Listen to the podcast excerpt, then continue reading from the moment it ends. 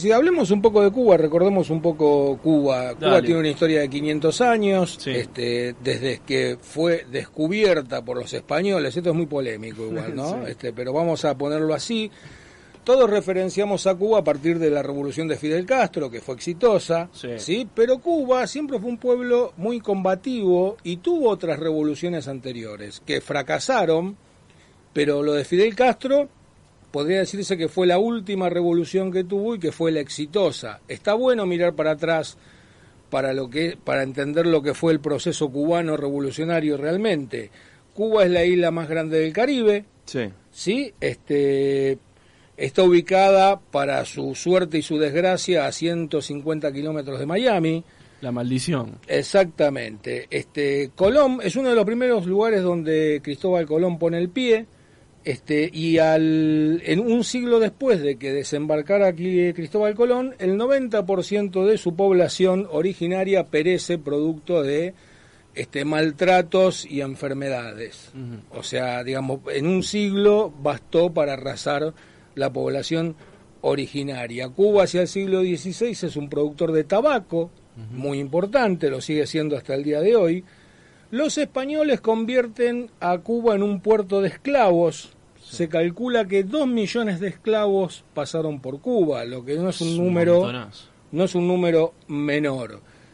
¿Qué pasa? Hacia 1790 Haití era el principal productor de azúcar en esa región, este, un país de esclavos, claro. digamos, ¿no? Este, hay una revolución en Haití, entonces los plantadores de azúcar se trasladan a Cuba y empiezan a plantar eh, azúcar en Cuba. El famoso azúcar. Exactamente, ahí Cuba ahí se, se convierte, digamos, en la isla azucarera, ¿no? Este, por, excelencia. ¿Quién compraba ese azúcar? Estados Unidos. Los yanquis. Sí, principalmente Estados Unidos. Bueno, este, llega, hay una revolución en Haití, como dije, eh, los norteamericanos ahí ya empiezan a consumir los productos hacia el siglo XIX, este, las colonias españolas en América empiezan a liberarse, pero no es el caso de Cuba. España estaba especialmente interesado en que Cuba no, se, libere, ¿sí? por la cuestión de los negocios, del negocio azucarero. La isla tenía un sistema de producción, un modo de producción esclavista, básicamente mm, similar al de los sureños norteamericanos con el algodón. Claro. ¿Sí? Este, bueno, en 1868 se desata la primera revolución en Cuba, que de esto mucho no se habla, como decíamos recién. Esta revolución fue encabezada por los creoles, los llamados creoles, que son los propietarios y plantadores este, blancos de la isla. ¿sí? Un líder, uno de estos hombres, Carlos Céspedes, quejándose por los impuestos, los altos aranceles, este, quejándose contra España, ¿no? Por la cuestión del azúcar, subleva, se subleva a él con su gente y, subleva esclavos también. Y a España se le arma un lío muy importante, digamos, ¿no? ¿Qué hace Céspedes? Guerra de guerrillas.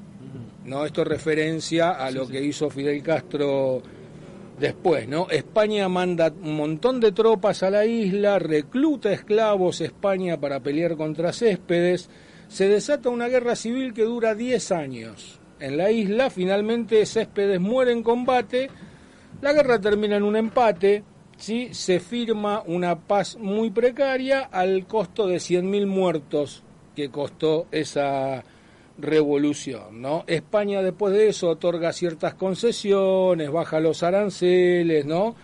Este, en Cuba termina la esclavitud en 1886, y nos ponemos a pensar, es una fecha muy tardía, digamos, respecto a otros lugares. Y en 1895 José Martí, un intelectual cubano radicado en Estados Unidos, hace una colecta, junta armas, viaja a Cuba, desembarca en Cuba, como lo haría Fidel posteriormente, ¿sí? este, y arma una revuelta, una revuelta este, muy importante, también recluta esclavos, pero lo de Martí es interesante porque Martí también recluta gente de la burguesía. O sea, la burguesía está generada por España, con el comercio azucarero, eh, en, su en la dominación ve un techo. Esto es muy paradójico, ¿no? Porque ellos nacen con la, con la ocupación española, se convierten en burgueses, pero ya la ocupación termina siendo un techo de crecimiento. Claro. Bueno, Martí encabeza un poco esto, fracasa Martí también. Y ahí la guerra, estás hablando de la guerra Estados Unidos. Ahora Uh, eh, entra, ah, ahora entra Estados Unidos. Perdón, perdón. Eh, después del levantamiento de Martí, eh, España hace una política de traslado poblacional entre la gente para que no vuelva a suceder un levantamiento. Esto implica un genocidio Claro. directamente. Así Esto es nomás, un ¿no? genocidio, un genocidio escandaloso para la época, fines del siglo XX. Uh, eh, ciertos sectores del poder norteamericano que manejaban la prensa, entre otras empresas, dicen lo que está pasando en Cuba es una aberración, es una animalada, hay que liberar a los cubanos. Hacen una campaña de prensa para que Estados Unidos invada Cuba y la libere.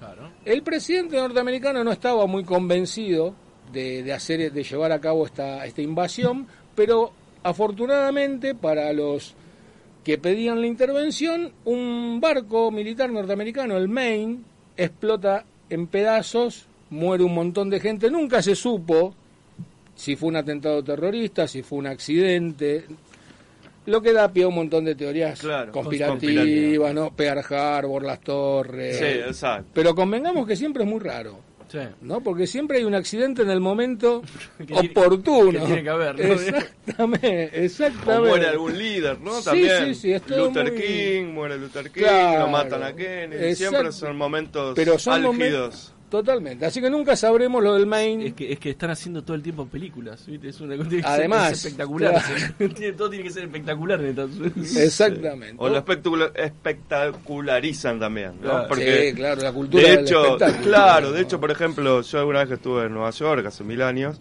eh, por ejemplo, los bomberos no, no pasaba nada y tenían que moverse y bueno, hacían un despliegue como si se estuviera incendiando Claro. El edificio más alto de los Estados Unidos se capaz que era un fueguito nada más. Era un gatito que andaba. Claro, Sí, no, bueno, es, ese es eso el- es nada, espectacularizar todo. parte así. del negocio, digamos. Sí, ¿no? sí. Bueno, en 1898 este, Estados Unidos le declara la guerra a España, entra en guerra, derrota a España. Ahí España deja de ser, digamos, eh, imperio. Esa es la última posesión que pierde el imperio español. De ahí a España nunca más. Este, Estados Unidos ocupa la isla. Los cubanos dicen, bueno, han venido a liberarlos, han venido a liberarlo. No, vamos a hacer un protectorado con Claro. ustedes. No, no les vamos a dar la independencia, pero en Cuba hay mucha agitación. Y en 1901 los norteamericanos acceden a dar elecciones. Pero ¿qué pasa? Los norteamericanos le dicen antes de que le demos elecciones, ustedes tendrían que redactar una constitución. Bueno, no, deja que te la redacte yo. No te tomes la molestia. En esa constitución cubana figura la, la famosa enmienda Platt. La enmienda Platt eh, son imposiciones estadounidenses, condiciones este, al pueblo cubano a través de su constitución. ¿no? Por ejemplo, Estado- Estados Unidos puede poner la cantidad de bases militares que quiera, Estados Unidos puede derrocar un gobierno que no favorezca a las empresas norteamericanas en Cuba. Uno que está en contra de la democracia. digamos. Exactamente. Democracy. Claro, o sea, la- en la constitución ya está puesta la bomba de tiempo Claro. para que, digamos, Cuba sea manejada. Bueno, igual ahora, salvando las distancias, la OTAN hace que los países, digamos, que participaron de la Segunda Guerra Mundial, los derrotados sobre todo, como es Alemania e Italia, hace que haya bases norteamericanas en suelo Sí, europeo sí, y que exacto. haya no solo bases, sino que haya soldados norteamericanos en esos países. En Cu- Cuba fue un precursor de esto, por ejemplo, Guantánamo. Guantánamo. Que existe hasta hoy. claro, nace en esta constitución, ahí ese año se abre Guantánamo en 1901 y Estados Unidos paga actualmente un alquiler anual por Guantánamo de 4.800 4.085 dólares al año. Ahora vos que estuviste investigando un poquito ahí, se- en Guantánamo, ¿no? Porque yo sé que Estados Unidos han justificado, digo, invasiones, distintos tipos de, incluso golpes de Estado, etcétera, etcétera, etcétera, diciendo que en esos países no se respetaban los derechos humanos, no se respetaban las garantías Qué constitucionales. duda cabe. Y, a- y ahí en Guantánamo, ¿cómo es la situación con No, los detenidos? Es- No, no, Guantánamo es un territorio norteamericano, no Claro. cubano, no cubano, No. por- y es una base militar. No, no, lo- pero yo hablo de los detenidos ¿cómo es la...? Están sujetos a leyes militares. Claro, sí, sí, pero yo tengo el visto documentales en el cual, por ejemplo, Torturas, de todo. claro, se los encierra Sí, durante... bueno, justamente al estar sometido a leyes militares eh, es como que es una cancha distinta a la de los derechos civiles, digamos. Sí, sí, pero igual los militares es- estamos a un paso de lo que sería acá cuando fue el golpe de Estado militar. Bueno, el país- Porque lo- los militares no permiten, no, o sea, sus estatutos no, si bien permiten la guerra, el asesinato, digamos, permitido, tampoco permiten la tortura o ese tipo Ah, de no, cosas. eso lo resolvieron Claro, fácilmente. porque no, no es que los militares dicen, bueno, está bien torturar, eso no lo No, dice sí. ningún ejército. Lo dicen, pero con otras palabras, con otra terminología. Hay todas unas leyes que salieron después del 2001, que se llaman las eh, Patriot Act, algo así. Claro, el acta Que- patriótica. El acta patriótica que permite... Permite montón. todo. Sí, de todo un poco. Pero te cambian, digamos, el no te dicen tortura, no usan la palabra Sí, tortura. Sí, sí, además porque son considerados no ciudadanos, o sea, no personas Claro, los terroristas. claro. A ver, escúchame, seguime contando un poquito lo, lo que vino después, porque ahora viene la mejor parte. ¿no? eh, no, eh, yo como soy soy villano, malvado y comunista, Sí, sí. este, no voy a extender mucho más esto porque quiero que Claro. ustedes lo sigan, Ah, lo sigan este, viendo. Bueno, en 1901 se celebran, como dije, las primeras Cuba- elecciones en Cuba. Sí. Este, gana un pro norteamericano, ¿sí? el señor Palma, presidente. O sea, es un país que ya nace absolutamente condicionado por la constitución que, se, que la redactan, digamos, con la enmienda Platt los estadounidenses. Claro, igual no contaste el hecho que, bueno, que hoy un poco hacia la actualidad, decir que es uno de los países peores del mundo, sería, no sé ah, si no, uno es tiene una que ver, historia larga. es si uno una no tiene que ver, bueno, estaría, Yo qué sé yo. llegué, yo llegué hasta 1901. Ah, sigue, sigue, Es sigue. una porque historia- tenemos que seguir ahí al, no sé si, Pero yo la- le digo cómo lo siguen. ¿Cómo lo seguimos? Lo porque está buenísimo esto. este, hay un documental en Netflix, es un Ah, documental lo- europeo. Hermoso, de los perdidos, esos que de no lo, sí, encontrás, de lo que sí, no están sí. no están a mano, pero Sí. si lo pones en el buscador, Buscando ¿Cómo un poquito. Cuba? Libre. Cuba Libre. Cuba Libre Como es- el trago. Hay que buscarlo. Hay Cuba que Libre. Cuba Libre son ocho capítulos producido en Europa. Y esto es lo interesante, porque los Sí. europeos tienen una mirada distinta. que lo, Vos es un documental norteamericano de Cuba Sí, y lo más probable sí, es que veas basura. digamos. no, bueno, salvo hay excepciones como puede ser Oliver Stone. Oliver Stone, exacto, Sí, pero sí, no sí. mucho. digamos, más. el, el sistema mm, principal, el- digamos, el mainstream, como ellos dicen, es de esa visión. Después hay toda Sí, una... sí, sí. hay, pues, hay que, pero hay que buscarlo, como Bueno, bien esto, decía. esto eh, en, en un punto constituye una rareza. Bien. O sea, es un documental muy interesante, hablan 50 especialistas, historiadores, politicólogos, Espectacular. tiene imágenes inéditas, Ocho capítulos. ocho capítulos de 40 minutos, 50 minutos, Como para ir transitando la historia cubana. Es exactamente, bien. hasta Digo hoy, ¿eh? Digo que creo que está en YouTube, ¿eh? Que lo podés Sí, buscar en YouTube. Sí, sí, no Hermoso. solo en Netflix. Sí, Digo, sí. para el que tiene Netflix, Excelente. pero lo podés bajar también. Digo, Excelente. aquello Sí, que baja. está. Excelente. Bueno, esto fue la- la- el bloque cultural con una recomendación para que te puedas ilustrar un poco, para que te puedas interiorizar sobre la historia cubana y sobre el tema este, Cuba,